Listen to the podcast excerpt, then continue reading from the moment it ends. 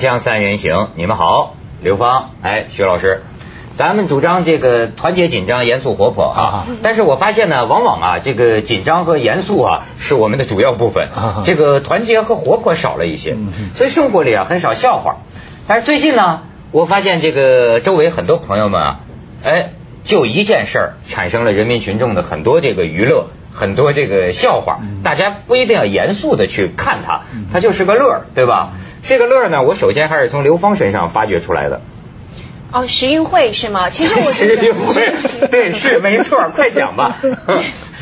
嗯，我是听我刚刚从北京回来，我是听很多朋友就是大家茶余饭后的话题，现在全部都在聊世运会。那我是一个从来都不关心体育的人，然后发现我周围的很多人也都是从来不关心体育的人。嗯，然后全部的人都在关心体育，都在关心这一次的世运会，就是他的丑闻已经出到大家觉得啊，这已经不是一个体育话题了。我觉得对，所以不一定是丑闻，有很多就是新闻的。我觉得可以列为这个二零零五年最优秀的娱乐综艺节目，是吗？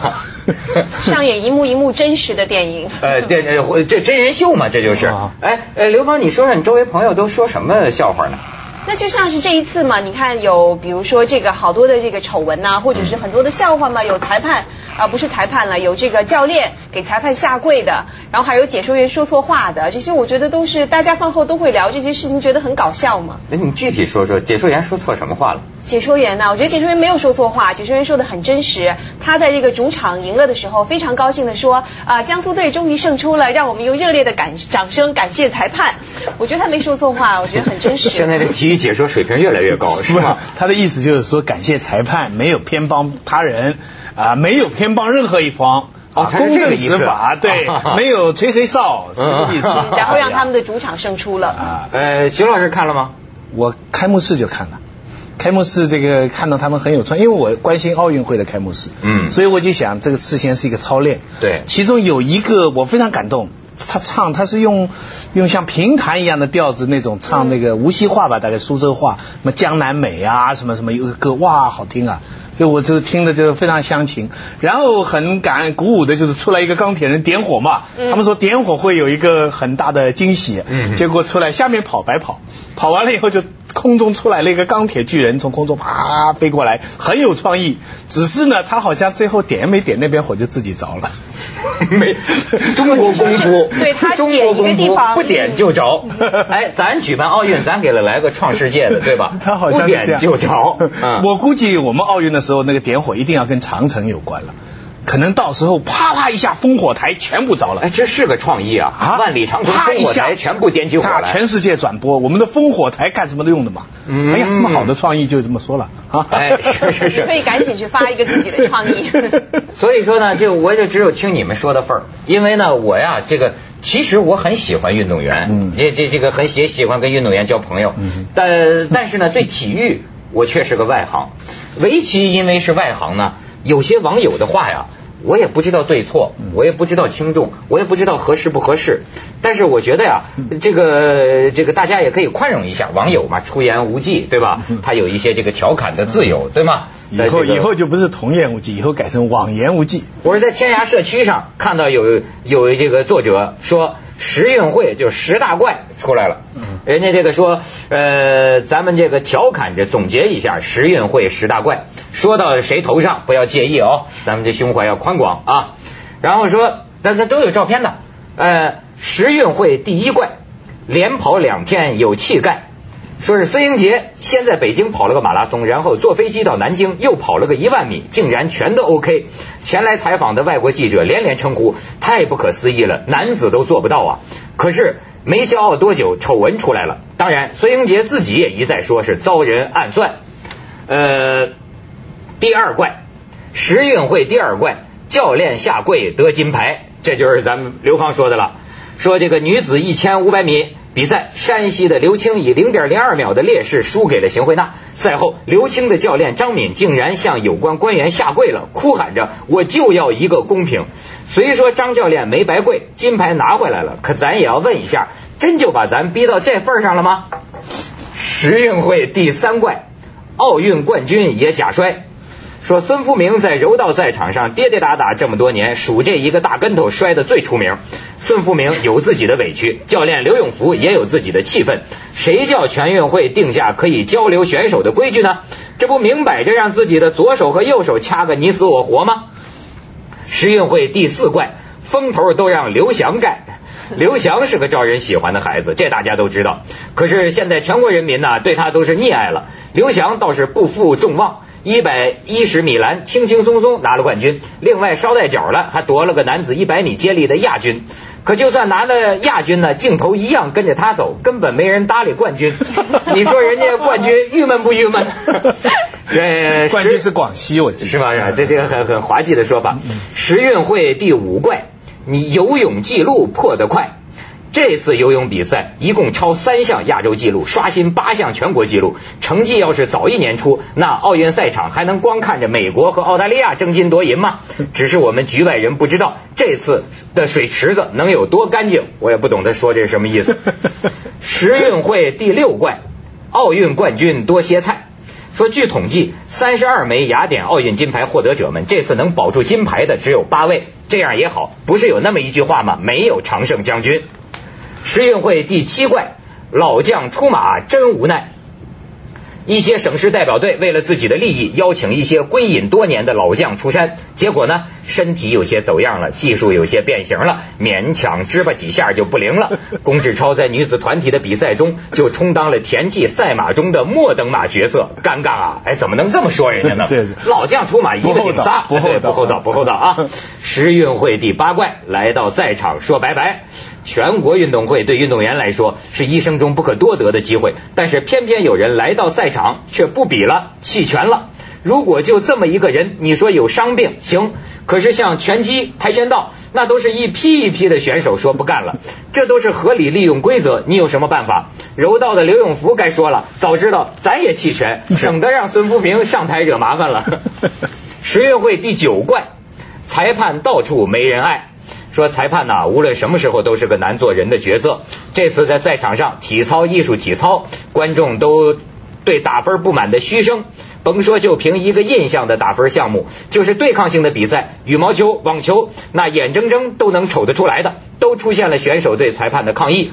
不过呀，裁判也有招人喜欢的时候，像是刘芳说的了，垒球比赛，解说员就说了一句特别经典的话。江苏队获得了最后的胜利，让我们用热烈的掌声感谢裁判。十运会第十怪，江苏成为东方不败。全运会举办几十年，江苏从来没获得过前三名，这次简直遥遥领先。强项不光强项出手不落空，连弱项都全面开花。虽然说东道东道主都有优势，但是呢，进步神速，就跟东方不败似的。说是练了什么葵花宝典，可千万别传授给北京。如果奥运会上咱也这么东道主，咱不就牛了吗？这什么意思？大家现在都指望着零八年的北京奥运会，我们能赶上美国拿一次东道主的第一呢？嗯，因为那个时候是东道主。不过我觉得哈，这次负面的东西夸大多了，原因还是因为近年新闻开放了，你知道？没错，没错。就是过往都有，咱们就没说过是吗？可能。其实你看九运会的时候，广东也是主场拿了第一。那个时候，但是广东是历来是体育强省，嗯，历来的体育强省是辽宁市。上海、北京、解放军、广东这些多少年的过去的全运会，这几个地方都是领先的。上海现在不行了，这是跌到不知道第六、第七去了啊。这个呃，北京解放军也还不错，那辽宁现在也不行，不知道为什么，香港人太多了可能。所以这个眼睛也不能光看见阴暗面。你看人家有的网友也好了，也说的好，就你就这位就这位网友说，你怎么老看阴暗面吗？哪个地方没怪事啊？人家还引用领导讲话呢。呃，这次要个主流还是好的。这次比赛还是赛出了水平，赛出了风格，圆满成功。有不同意见，都有不同意见。甚至还有的网友说啊，说不不是十怪，说十运会第十一怪叫什么呢？见怪不怪，少见多怪。我觉得这些事情本来就有，只是现在真的就是你想一这么大的一个会查出一个禁药。这这算什么嘛？对，而且还说遭人暗算什么的，啊，我不太明白。其实从形象上我们都挺同情，因为这个这个女的她很她那个典型的就是农村非常辛苦的女孩儿，经过自己的努力，很老实巴交的，在国际上她在奥运会上她跑的那个姿态，全世界人都留下很深刻的印象，所以我们很难想象这么一个人跟禁药相关。但是解释呢又有点牵强，说什么比赛之前喝了人家的一瓶矿泉矿水泉水，对，啊？而且。呃，有这样的，在这个要要那要真是这样的话，那刑事犯罪啊，那是他对手陷害，这很容易很容易查的事情嘛。啊文文涛拍案应该介入十运会是吗？对 对是咱们有经验啊，咱们国国内有了经验，咱们到国际上都这么整了。嗯这回奥运会我知道嘛，咱们那个领队教练嗯都是说，拿喝水的瓶子啊，只要开了盖儿不能离手的，嗯只要你离了手就不要再喝了。说奥运村里可能就会有人给你下药啊。那马拉松不是苦了？那一路人家的水在路上，那你哪个瓶可拿，哪个瓶不可拿啊？到时候还得贴标签呢。但他到时候的时候喝了，可能也就不会再查了。呃，刘芳查的时候是在之前的。对嗯，另外一个说法说招人暗算的说法说不是因为那瓶水，而是事先用药，就是说这这说法了哈，啊就是说这时间没算准。比方说本来应该九点这个起作用，呃十点就查不出了，可是他假如搞错一个时差，就是说该起作用的时候没起作用，该查的时候起作用了。那那当然就比较比较不太好了，嗯但是我我是我是不相信这些事情以前没有过，只是现在查的严的是好事，你们你得这么看。对对对对对，还是要从积极的方面看哈。我觉得很多东西其实都是挺真实的，像你刚才说的一块，就是我说的这个教练给裁判下跪的这个，我觉得大家都觉得他很没骨气、很笑话，但实际上我觉得他是表现很真实的，因为你要知道，对他来讲的话，他如果培养出来一个冠军，先不说他的选手本来就是应该拿冠军的，对吧？他如果培养出来一个冠军的话，可能就会有提升；如果培养不出冠军来，可能呢，他们手里的还有还有更。关键的是，如果他不跪的话，赛果就要确认了。一确认，就算你事后证明行贿，那真的是犯规，那个金牌也还是拿不到他手里。嗯所以他必须在那个时候当机立断，使得这个事情停下来，不能发这个果。就不能发这个奖杯，所以他这个跪的实际效果呈现到，只是这有点可悲，就中国人一到紧要关头老跪这个事情，你知道我们有很多这样的画面了嘛？嗯最经典的中国的很多画面都是跟跪有关的，所以这个其实是你哎，不过最近听但是我想他跪也是因为这个事情对他来说实在是太重要的，嗯有一个金牌和没一个金牌，对他回到队里以后的发展可能是天壤之别。而且我注意的是，这个姑娘们哭了啊！你像这个艺术体操哈，说一群姑娘们就哭，嗯，这姑娘们哭，女孩子一哭她就心疼。对，我就心疼。而且我有一次在飞机上看报纸，也是说这个新闻，怎么又出来？这有时候一句话重复出现。当年就有那么一呃女女游游泳运动员嘛，说什么这池子里只有我是干净的，怎么这次好像又有人说这种话啊？中国的哎呀，这个东西我们不知道内情，很难说了。嗯咱们去一下广告，锵锵三人行，广告之后见。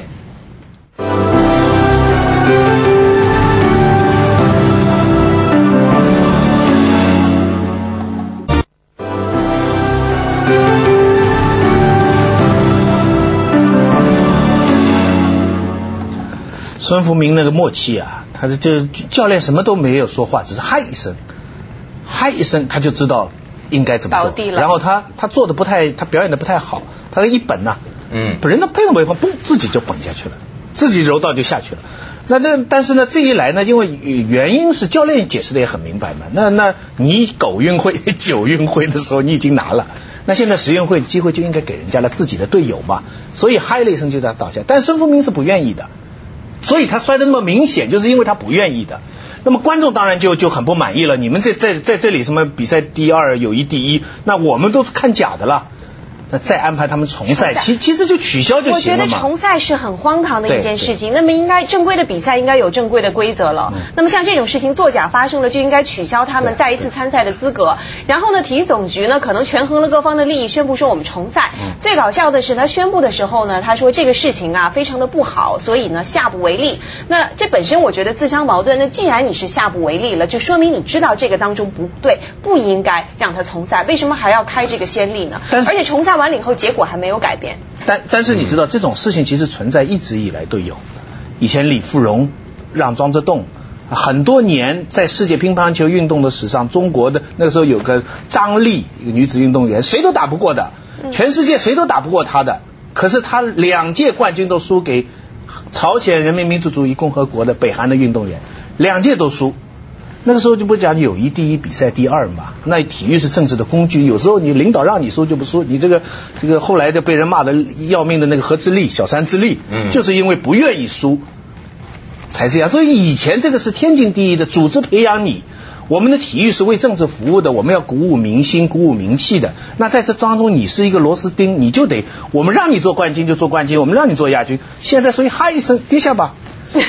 所以现在这种传媒炒作哈，嗯，对于我们整个体育机器来说啊，是一个很不和谐。其实整个社会大家都看到这个体育机器这样运作不行，但是我们得撑，我们无论如何得撑过零八年。就像你说这个千载难逢的机会，你说这个什么叫举国体制，我也弄不太明白哈。但是我我我最近老感觉，就是从个人的这个公司到全国到很多个环境，我就觉得啊，与其说中国人是官本位啊，我越来越感觉到啊是家本位。嗯，我们好像弄个什么事儿吧，这个圈子里的人，家长也难当。就跟一大家子似的，你知道吗？你你看一个一大家子就会有这家不满意，那家不满意，你让点他让点，整天，然后这这这到最后谁还是不满意，永远也说不清，然后谁都觉得自己仁至义尽，苦口婆心，对吧？所以你像这个家家放到扩扩大到社会上，这是修身齐家治国平天下。但是我倒有联想，像唐朝的时候，我就有个印象很深的，就是皇帝。跑到一个大臣家里，就说听说你这个大臣呢治家有道，你这个家里好啊，模范家庭，你有什么治家心得呀？这个大臣呢一句话不说，讨过纸笔写了一百个忍字，这就是所谓百忍成钢的故事。就是你要想把你这个体制搞成一个大家庭，咱就常常过去也说什么什么什么社会主义大家庭，你要是个大家庭，那似乎就好像每一个这个里边成员啊，就是每一颗心上面都要有个刀。啊！我们的心都要在刀下面，还要不动，还要不动，这就忍了。是啊，所以你说为什么咱这出来一个词儿，流行语叫这个郁闷呢？这是就是活着活在咱们这社会各行各业的人，哎呀，说起自己就好像委屈啊，委屈。我就觉得为什么？其其实不是家本位，是国家本位，是家跟国的同构。你明白没有？就是说，体育什么叫举国体制的意思？就是说，比方说，你窦文涛，你明天生了个小孩了哈，那个小孩从小好了以后，国家把你选上去了哈，国家就像家长对这个小孩一样，你明白吗？他会照顾他的一切，他将来拿冠军固然荣耀，就算不拿冠军，他也不会失业。什么都给他包下的，就像父母对孩子一样。嗯，西方不是这样，西方的家跟国之间非常大的距离。你全家支持这个小孩，从小去做做做做做，你做好了为国争光，做不好家庭负责，国不管的。啊，很多人都比赛前面都是家里人投资的，投资，所以家长的心愿就是说，他不能说把唯一的希望放在他拿冠军，他只能想我的小孩是天才，他能拿冠军最好，拿不到 have fun。对不对？你这过程当中很开心就行了。可是我们是以目的为上的，你不能 have fun 的，你的过程是很苦的。目标就是要拿冠军，奥运战略。但是国家也很讲道理的，就是说，万一你拿不到，你的后果，你的身体练坏啦，你的脑子学笨啦，你读书没好好读啦，哎，将来给你硕博连读啊。刘芳，你有什么感觉？其实我想呃。这是一个总体体制上的一个问题了。那其实我觉得这个闹出来这么多所谓买通裁判呐，或者什么各种各样的这个丑闻呢，其实还有一个原因，那就是说呃各个省他都要为了自己去争利益，每一个地方都要为了自己来争这个利益。那为什么呢？如果我能够在这个体制当中表现出来，我拿的冠军最多，我省的荣誉啊，我们就有荣誉，然后这个做官的人自己本身就有升官的希望了。当然，他都是在那就又回到官本位的问题。这个体育不可避免的，不管在国际上还是在国内，早就跟。什么政治、金钱，什么一切的东西，这个挂钩了，是吧？零八年以后会有个变化，不过零八年之前大家不要分神。现在大家的共识就是说，我们先憋这口气，拿一个本土第一名。哦，对对对，咱们这个全家人，这个时候咱们全家人求大同，存小义，百忍成钢，先弄个第一名再说。锵锵三人行，广告之后见。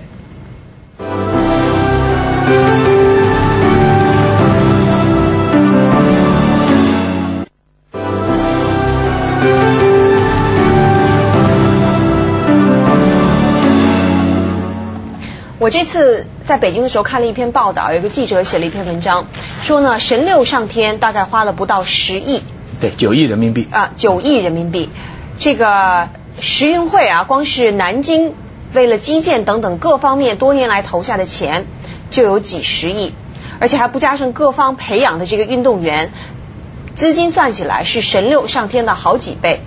那么很多人就说，在过去的时候呢，说这个体育为国争光，让我们扬眉吐气。但其实神六上天有同样的作用啊，大家也都觉得很高兴。这是不同的功能嘛？那你不能说我们都整天发导弹，大家跑步就不跑了，对不对？而且实际上，江苏这次办运会比前面几次全运会已经省钱了。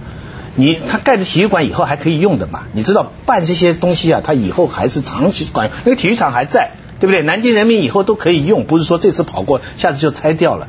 所以从金钱上，据说，当然实际上也跟江苏省现在的经济实力有关。你说江苏省现在牛啊，单单一苏州就不得了，对不对？啊，就是说整整个江苏省，你所以只有这种东西啊，你地方各个地方。不过这次你们知道好玩，我这次全运会才知道，原来除了三十个省以外，还有很多参加单位是很奇怪，你知道吧？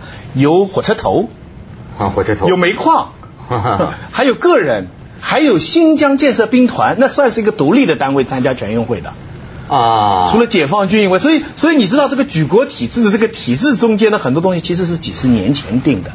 你一看这个名单，你就知道这已经是很不是今天的这么一个制度。现在你们谁还会把火车头跟江苏省或者跟上海市来并列，来作为一个行政单位来看？可是，在全运会上就是这样的。我昨天还看了一个专门看了一个片子，讲这个国外。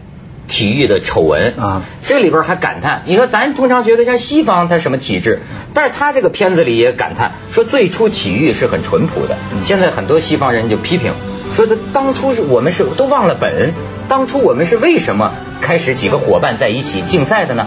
怎么到今天先是呃里边列举希特勒、墨索里尼对政治操纵，到后来商业操纵，到后来广告商、电视，到后来兴奋剂、禁药。哎呦，你一看你就感觉好像。接着下来为您播出《凤凰子夜快车》。